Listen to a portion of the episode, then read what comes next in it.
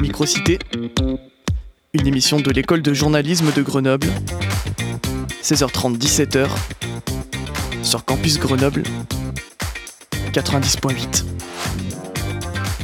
Emma Julie. Bonjour à toutes et à tous et bienvenue dans cette nouvelle émission de Microcité, votre rendez-vous d'actualité du vendredi après-midi. Il est 16h30, installez-vous confortablement et montez le son.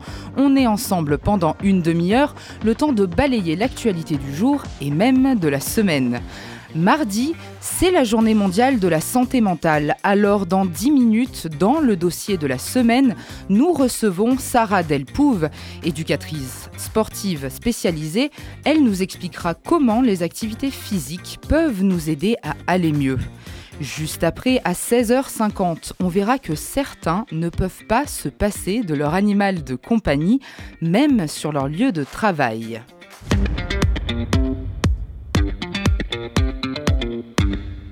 Mais tout de suite, c'est l'heure du journal avec Valentin Maillot-Borny. Bonjour. Bonjour.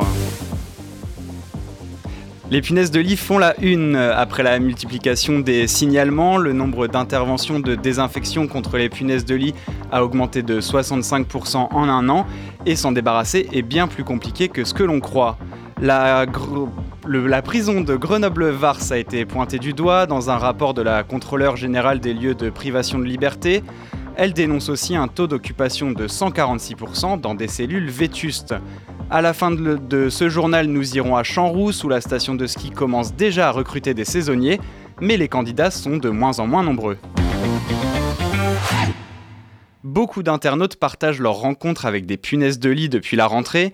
On en voit dans les bus, dans les trains et les cinémas, mais le pire, c'est quand on les ramène chez soi, Maxime Pérez. Ce père de famille grenoblois en a fait les frais il y a 4 ans et il n'oubliera jamais cet épisode traumatisant. Et ben, au début, on pensait que c'était des piqûres de moustiques. Et après, ça euh, c'était en continu, surtout la petite qui était euh, infectée de piqûres. là. Euh. Le problème, quand ces punaises de lit s'installent, c'est qu'on ne les déloge pas si facilement. Mais c'est pas possible, elles se cachent de partout, quoi. Sous les, sous les plaintes, ça pouvait partir de, partout. Moi, je voulais carrément brûler la maison, hein, brûler l'appartement, quoi. Hein. Il n'a pas été jusque-là, il a fait appel à un professionnel Benoît Semoun est expert de la lutte contre les nuisibles en Isère. Il a enregistré une hausse de 45% de son activité en cette rentrée de septembre. Il donne des conseils pour éviter de se faire envahir. Quand on rentre de vacances, dans le doute, c'est impératif vraiment de tout passer en machine à plus de 55 degrés et de bien inspecter ses valises et ses bagages, puisque c'est comme ça, par accident, qu'on peut en ramener. Et puis euh, pour euh, tout ce qui est euh, literie ou canapé de seconde main, à éviter. Ces petites bêtes sont résistantes aux insecticides du commerce une fois infesté, le plus efficace reste l'intervention d'un professionnel, mais c'est assez onéreux. Il faut compter environ 900 euros. Si vous, en si vous en voyez chez vous, il est important de les traiter tout de suite car une punaise de lit peut survivre jusqu'à deux ans sans piquer.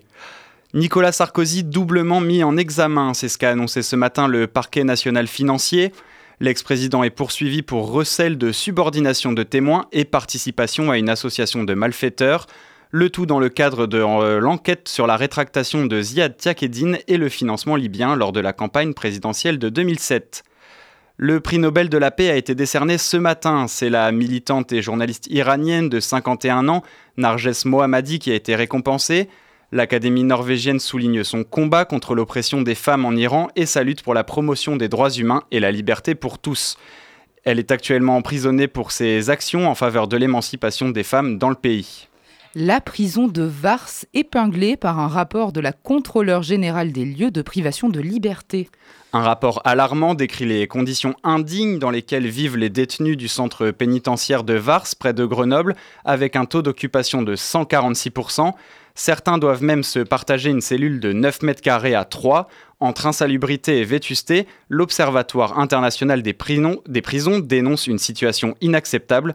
Joël Vernet, avocate honoraire être à deux ou trois dans une cellule avec euh, les toilettes là où on mange, là où on prend les repas, là où on vit, est quelque chose qui est tout à fait euh, contraire aux règles de euh, respect de la dignité d'un détenu. Les conditions de ventilation sont absolument déplorables. On a le droit qu'il y ait une douche tous les deux jours de 10 minutes. Vous imaginez avec la chaleur qu'il y a eu, les douches, si on n'y va pas avec des sandales, on attrape des mycoses. La seule chose qui serait efficace, c'est de construire une nouvelle prison. Ce que je dénonce le plus, c'est l'aggravation et la multiplication des procédures de comparution immédiate. Tous les jours, il y a trois ou quatre détenus qui arrivent de comparution immédiate. Et euh, bah, ils sont obligés de les accepter. Donc, euh, on ne voit pas d'autre solution que de limiter euh, les entrées. Et pour limiter les entrées, il faut qu'on fasse sortir plutôt les détenus qui sont en fin de peine. Des propos recueillis par Odéphine Leleu. En réponse à ce rapport, le ministre de la Justice, Éric Dupont-Moretti, a rappelé les 23 millions d'euros de travaux réalisés à Vars depuis 2010. Paul Pogba risque, risque jusqu'à 4 ans de suspension. Le milieu de terrain français de 30 ans avait demandé une contre-expertise après un premier contrôle antidopage. Le deuxième s'est aussi avéré positif. Le footballeur a été suspendu à titre conservatoire le 11 septembre et risque jusqu'à plusieurs années de suspension les températures mondiales continuent de battre des records. L'année 2023 est l'année la plus chaude jamais enregistrée sur les 9 premiers mois de, septembre de janvier à septembre. La température moyenne mondiale est d'1,4 degré au-dessus de la moyenne, alerte aujourd'hui l'Observatoire Copernicus. Une mise en garde à deux mois de la COP28 à Dubaï, où sera encore discuté le sort des énergies fossiles, premier responsable du réchauffement climatique. Il est 16h36. Les stations de ski recrutent déjà pour la saison hivernale. Le cadre de travail semble idéal au milieu des montagnes et dans la neige. Pourtant, les stations de dans les stations de ski, les saisonniers ne se pressent pas et les offres d'emploi trouvent de moins en moins preneurs. Prunavemani, c'est le cas à Champs-Rousse en Isère. Dans moins de deux mois, la population sera multipliée par 12 dans la station de ski. Alors pour accueillir tous les vacanciers, l'Office de tourisme fait appel à des saisonniers. Problème, ils n'ont nulle part où dormir. Christopher Hardy est le directeur de l'office de tourisme. Il y a un problème d'hébergement sur la station pour les saisonniers, on n'a pas de logement. C'est une station de 1968, donc il y a beaucoup de résidences secondaires. Les propriétaires ne veulent pas les louer. Il est plus intéressant des fois de louer cher la semaine pour des vacanciers plutôt que d'ouvrir un logement pour des saisonniers. Et pour rejoindre la station à 1700 mètres d'altitude, pas le choix que de prendre la voiture. Chloé Allo paie 300 euros par mois de carburant pour aller travailler. Les salaires sont pas forcément énormes, et du coup les frais euh, de transport, etc., sont vite, euh, vite chers. Il y a deux, trois petits euh, trucs pour éviter euh, de trop dépenser. Donc, il y a beaucoup de covoiturage qui se fait, même selon les différents services, etc. Charlotte Ouvrignon est assistante de direction au sein des remontées mécaniques de la station. Les gens postulent, mais ne viennent pas forcément à la fin. Nous, c'est 14 semaines minimum qu'on leur promet. Après, s'il n'y a pas de neige, bah, effectivement, euh, en début de contrat, il y a un report d'embauche. Donc les gens, euh, je pense que pour eux, ça fait un peu court aussi, mais nous, on n'a pas trop le choix. La saison débutera le 1er décembre 2023. Une place en quart de finale se joue ce soir. Le 15 de France affronte l'Italie pour son dernier match de poule de la Coupe du Monde de rugby. Les Français, toujours privés d'Antoine Dupont, doivent gagner pour s'assurer de finir premier du groupe, mais ils peuvent aussi être éliminés en cas de défaite sans bonus. Coup d'envoi à 21h sur la pelouse de Lyon. Microcité sur campus Grenoble 90.8. Merci Valentin Maillot-Borny. On vous retrouvera en fin d'émission pour un rappel des titres. Dans quelques minutes, nous accueillerons notre invitée Sarah Delpouve, monitrice et éducatrice sportive. Elle nous expliquera comment améliorer notre santé mentale grâce au sport. Il est 16h38, vous écoutez Microcité sur Radio Campus Grenoble.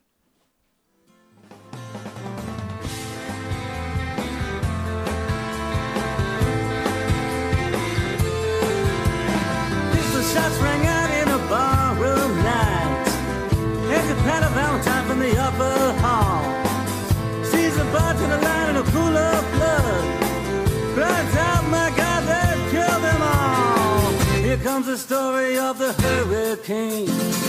The man the authorities came to blame for something that he never done.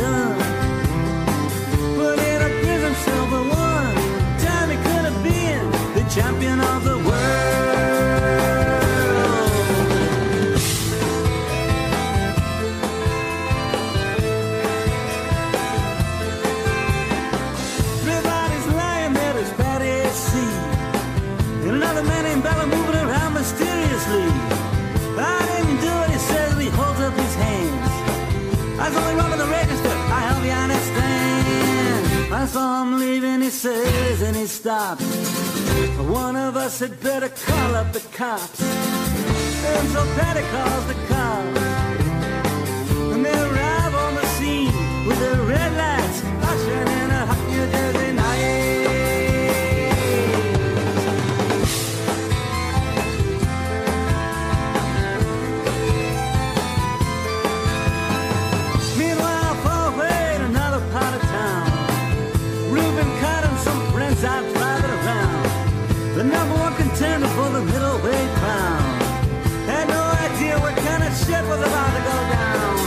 cops pull them over to the side of the road. Just like the time before and time before that. In Patterson, that's just the way things go. If you're black, you might as well not show up on the street unless you wanna drive ahead.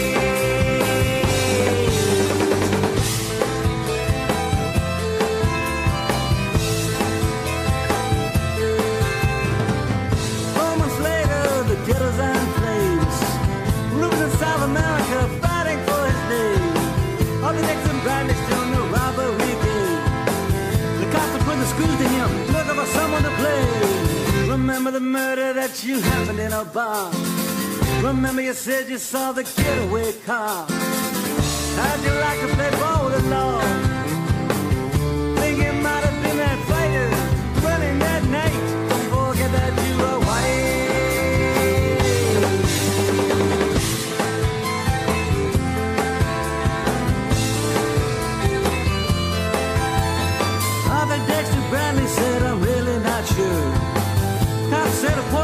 could use that break. We got you with the motel job and we're talking to your friend Bello.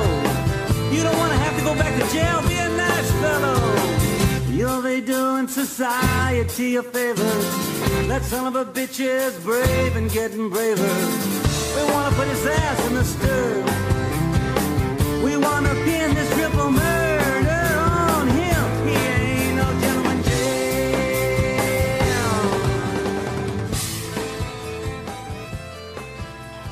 de s'écouter Hurricane de Bob Dylan sur Campus Grenoble 90.8.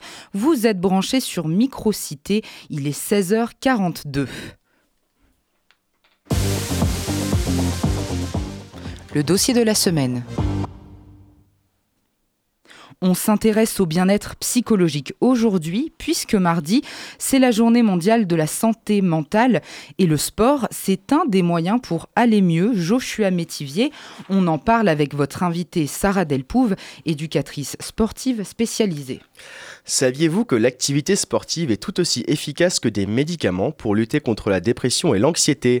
Alors que plus d'un Français, sur cinq souffre de maladies ou de troubles psychologiques C'est donc de sport qu'on va parler aujourd'hui. Pour nous éclairer sur ce sujet, Sarah Delpouve, bonjour. Bonjour.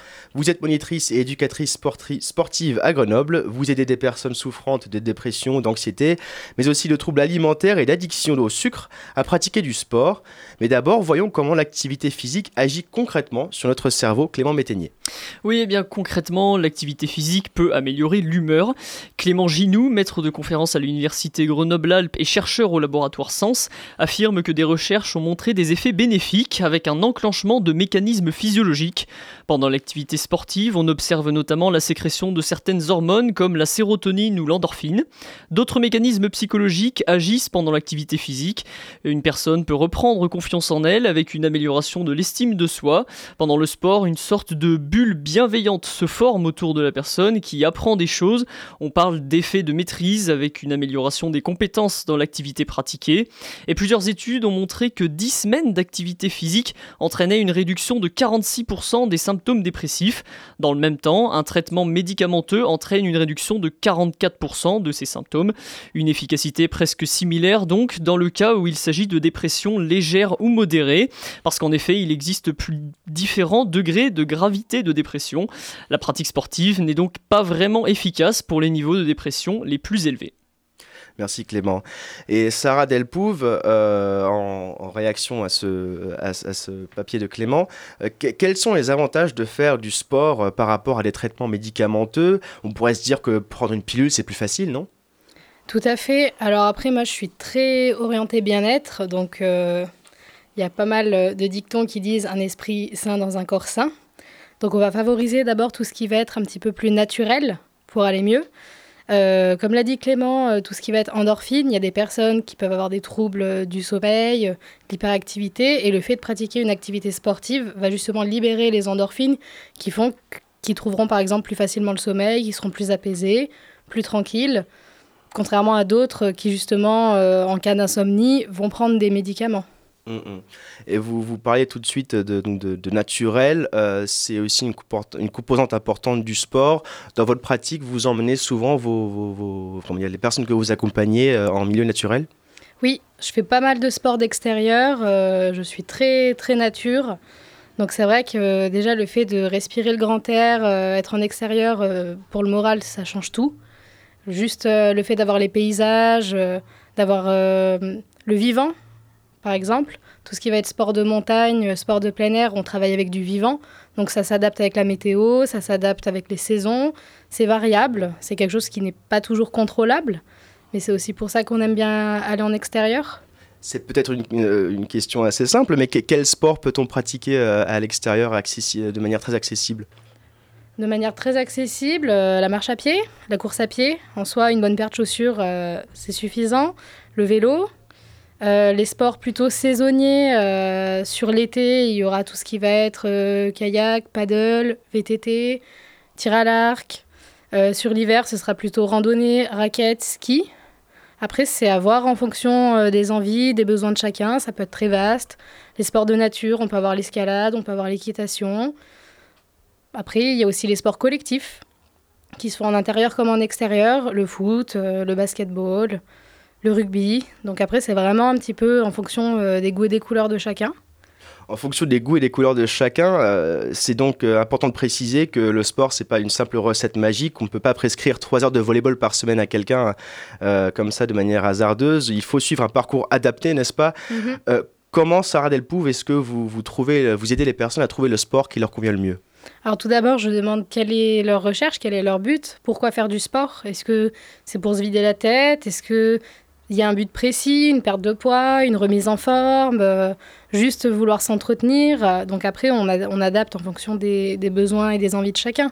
Il y en a qui veulent dire je veux faire du sport pour perdre du poids. On va cibler qu'est-ce qui peut faire perdre du poids et on adaptera. D'autres, ils veulent juste faire du sport euh, pour dire d'avoir un suivi parce que c'est vrai que la motivation à faire du sport pour certains, c'est très compliqué.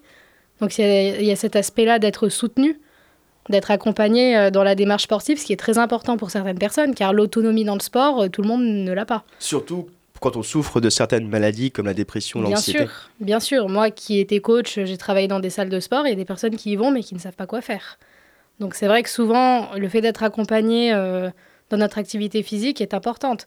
Même pour les sportifs de haut niveau, ils sont suivis par des préparateurs, tout ça. Il faut un suivi. Mm, mm. Que ce soit à petit comme à grand niveau, oui, on peut faire du sport loisir, plein air, il n'y a pas de souci. Mais quand on a un but précis, c'est mieux d'être accompagné. Mm. Et quand vous travaillez avec des personnes euh, donc, euh, qui sont dépressives ou anxieuses ou qui ont des troubles euh, différents, avez-vous euh, une démarche particulière et ont-ils des difficultés particulières en fait euh, ces personnes? Oui, oui, oui, il y en a qui ont vraiment besoin euh, d'accompagnement, de motivation. D'autres euh, qui ont souvent des, des problèmes qui en cachent d'autres. Souvent au niveau du sport, euh, moi tout ce qui est perte de poids, remise en forme, je demande pourquoi ils veulent perdre du poids et pourquoi de base ils ont du poids en trop. Et il y a souvent le souci de l'alimentaire qui revient parce que mine de rien, euh, l'as- l'aspect euh, psychologique, le bien-être mental, c'est très très lié à l'alimentation qui est liée au sport. C'est vraiment un cercle vicieux.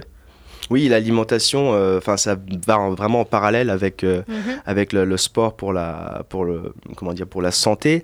Euh, vous aidez aussi vos, vos, vos clients. On peut, parlons de clients. dans- Mhm. Oui, vous aidez aussi vos clients à, à mieux s'alimenter? Oui, tout à fait. Alors moi, j'ai fait une formation nutrition diététique. Donc en gros, je regarde un petit peu quelles sont leurs habitudes alimentaires et j'essaye de les améliorer sans trop les changer au départ. Mais c'est vrai qu'il y a des personnes qui vont avoir des troubles anxieux, dépressifs, qui vont être à fond dans l'alimentation et derrière vont faire du sport pour rattraper euh, le coup. C'est vraiment, euh, on sauve les pots cassés, on se met au sport pour compenser euh, l'alimentation mauvaise.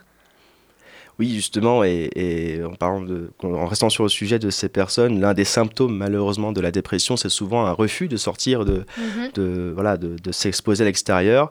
Y a-t-il des sports qu'on peut hein, au contraire pratiquer chez soi, dans le confort, peut-être dans, son, voilà, dans le confort de sa chambre ou de sa maison? Bien sûr, il y a plusieurs sports et puis maintenant il y a tellement de plateformes en ligne où on peut avoir même des cours en ligne hein, où on allume euh, un ordinateur, on met une webcam et on a un coach euh, qui nous fait un cours à, à distance. Tout ce qui va être pratique pilates, euh, yoga, euh, la sophrologie, la danse qu'on peut pratiquer. Pour les plus motivés qui ont un petit peu de matériel, on peut faire du renforcement musculaire, on peut faire des abdos, du fitness, euh, du step. Il y a pas mal de petites choses qu'on peut faire seul euh, face à un écran avec un coach, euh, tout comme en allant sur YouTube, hein, en tapant chorégraphie step, euh, ça peut nous sortir pas mal de petites choses intéressantes. Donc après, c'est à voir si les personnes ont la motivation et l'envie. Et peut-être aussi le temps, puisque beaucoup de gens euh, travaillent ou les études. Mhm. Euh, si on parle un peu plus, plus spécifiquement des étudiants, 70% des étudiants en France euh, présentent des symptômes de, de dépression à un moment ou à un autre dans leurs études. Et je vous propose à l'occasion d'écouter ce témoignage, le témoignage de Margot, 23 ans, qui étudie euh, en alternance à Grenoble. Voilà ce qu'elle a à dire sur sa pratique. J'essaye surtout de me déconnecter du boulot. C'est pas toujours facile parce qu'on a des deadlines, on a beaucoup de pression des managers, etc. Et donc, on va dire que la salle, c'est vraiment le moment où je me déconnecte de tout ça. Et j'essaye de penser à moi un petit peu. T'as accompli quelque chose pour toi-même surtout. L'exigence, c'est toi qui la fixes, c'est toi qui es maître euh, de ce que tu fais. Là, on n'aura personne pour te reprendre, te reprocher quelque chose. J'ai commencé le travail en septembre dernier, donc j'ai eu le temps de faire euh, deux mois sans salle ou sans rien faire euh, en dehors du travail. Donc du coup, je me suis rendu compte qu'il y avait un réel changement au niveau de ma manière de travailler, de mon mental, puisque la productivité n'est pas la même si tu te retrouves fatigué, si tu te retrouves euh, au bord du gouffre, entre guillemets. Sarah Delpouf, je rappelle que vous êtes éducatrice sportive spécialisée. Que vous inspire ou quel- comment réagissez-vous à ce témoignage? C'est malheureusement quelque chose que j'ai trop souvent entendu. C'est vrai que dans la vie d'adulte de tous les jours, on a une charge mentale plus ou moins lourde en fonction du poste occupé, de- des responsabilités. Et c'est vrai que souvent, euh, le sport est perçu comme une échappatoire, en fait, une sorte de lâcher prise. On va vraiment déconnecter notre cerveau, dire bon, la journée qu'on a passée, on oublie, ce qu'on a à faire demain, on n'y pense pas. On se focus sur ce moment de détente. Alors, il y en a pour qui ça va être vraiment quelque chose de, très chill, de très détente, d'autres ça va être vraiment le défouloir. Ça dépend vraiment des tempéraments. Mais je sais que par exemple, moi, euh, quand je passe une journée euh, moyenne, je vais aller faire mon sport euh, en fin de journée. C'est vraiment, je me vide la tête, j'oublie tout, je passe un bon moment, je rentre chez moi sereine, je m'endors sereinement. C'est vraiment, euh, ouais, enlever une charge mentale en fait. Mm, mm. Donc clairement, les, les- les jeunes ont donc besoin de ce, de ce sport pour Mhm. euh, alléger un peu euh, ce- cette charge. Mais vous êtes sans, vous, vous êtes sans, sans- sans- pardon, je m'embrouille. Mais vous savez sans doute que euh, il y a une à foison de, de coachs sportifs, de gens qui proposent leurs services pour aider les gens. Euh, comment reconnaître des gens qui ont une formation euh, reconnue Euh, Comment voilà, conseillerez-vous des, des gens qui souhaiteraient avoir de l'aide Mhm. dans leur pratique sportive à choisir quelqu'un qui voilà, aura vraiment un savoir reconnu et certifié? Bien sûr. Alors dans les salles de sport, en général, ils ont souvent des coachs référents qui conseillent. Ensuite, tout ce qui va être coach privé à domicile, euh, il suffit de taper sur Google, hein, vous tapez euh, coach sportif avec votre ville. Il y a des sites internet euh, spécialisés qui recrutent des coachs, donc ils passent des, des tests. Ils ont leur profil qui est vérifié, la carte professionnelle d'éducateur sportif qui est vérifiée, parce que sans cette carte-là, concrètement, on n'est pas professionnel. Donc il y a quand même pas mal de, de petites choses, parce que c'est vrai qu'il y a des personnes qui sont sportives, qui vont à la salle, qui sont bons, ah bah si tu veux je te coach, oui mais non, c'est un diplôme, c'est un métier, il y a des personnes qualifiées qui ont été formées dedans, c'est pas pour rien. Après voilà, le sport aussi, c'est l'aspect qui, est sympa, c'est qu'il y a des personnes, euh, par exemple, qui travaillent seules dans un bureau, il y a aussi le côté social euh, du sport, par exemple aller à la salle, voir des gens, discuter. C'est important chez certaines personnes qui ont tendance à être un peu isolées, que ce soit chez eux parce qu'ils vivent seuls, dans leur boulot parce qu'ils travaillent seuls. C'est vrai que le côté un petit peu sociable aussi, ça peut être très important euh, sur la santé mentale en fait. C'est voir du monde, échanger, passer de bons moments, sans forcément avoir une, une grande pratique sportive.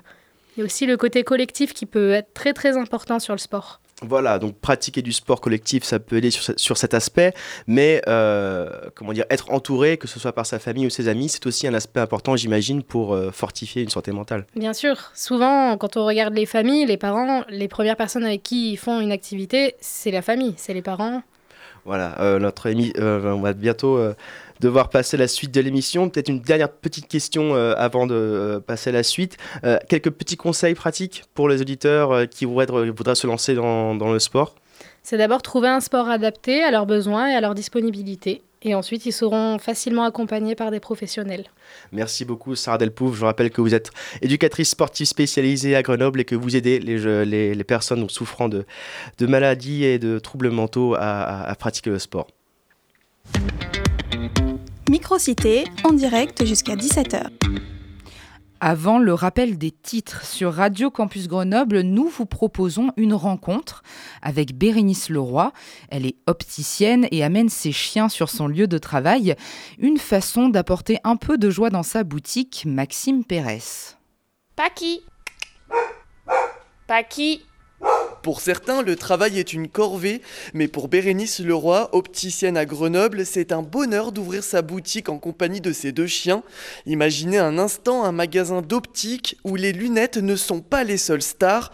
Non, ici, les vraies vedettes sont les toutous, et derrière cette initiative, il y a une passionnée qui voit bien plus loin que les verres de lunettes. Alors quand j'ai créé mon magasin, c'était vraiment la touche que je souhaitais. C'était vraiment euh, pouvoir avoir un endroit où je pouvais venir euh, sans embêter euh, personne, mais que je pouvais avoir euh, mes chiens avec moi au quotidien. Ça fait un- une présence, un lien euh, toute la journée qui est quand même très agréable. Un lien particulier entraînant de nombreux bénéfices sur le bien-être mental et émotionnel de cette opticienne. Ça apporte une sérénité. C'est des gros chiens, donc en plus ça apporte un peu de sécurité. Et c'est vrai que c'est très agréable parce que si on a un coup de mou dans la journée, on peut avoir une petite caresse, une petite léchouille.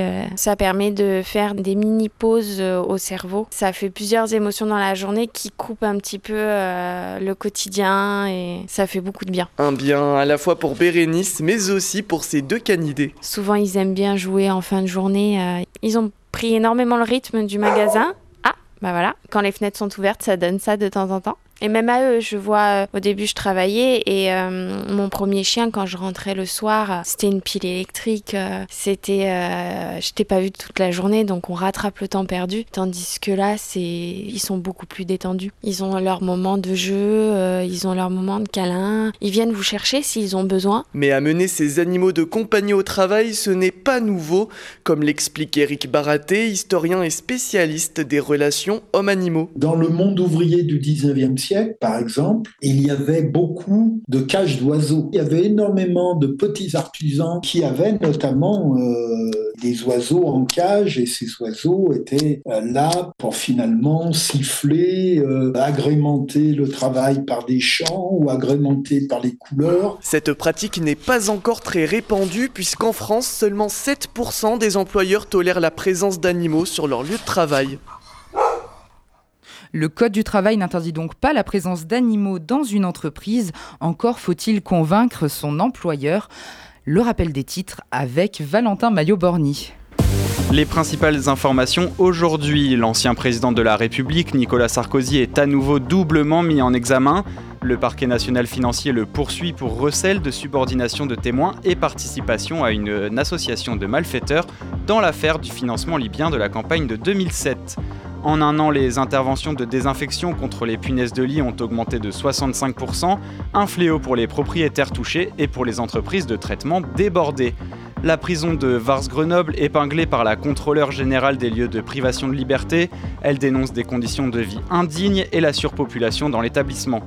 La saison hivernale n'a pas encore débuté et les premiers flocons ne sont pas encore tombés, mais les stations de ski commencent déjà à recruter, mais les candidats ne se pressent pas.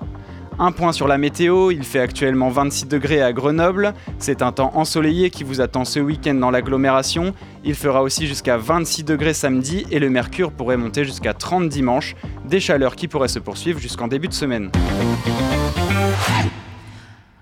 Un grand merci à toutes et à tous d'avoir suivi l'émission Microcité. Rendez-vous vendredi prochain à partir de 16h30 sur le 90.8 pour un point d'actualité avec les étudiants de l'école de journalisme de Grenoble. D'ici là, vous pouvez réécouter ce rendez-vous sur le www.campusgrenoble.org, rubrique Microcité. Vous pouvez aussi nous suivre sur notre compte Instagram Microcité et sur Twitter.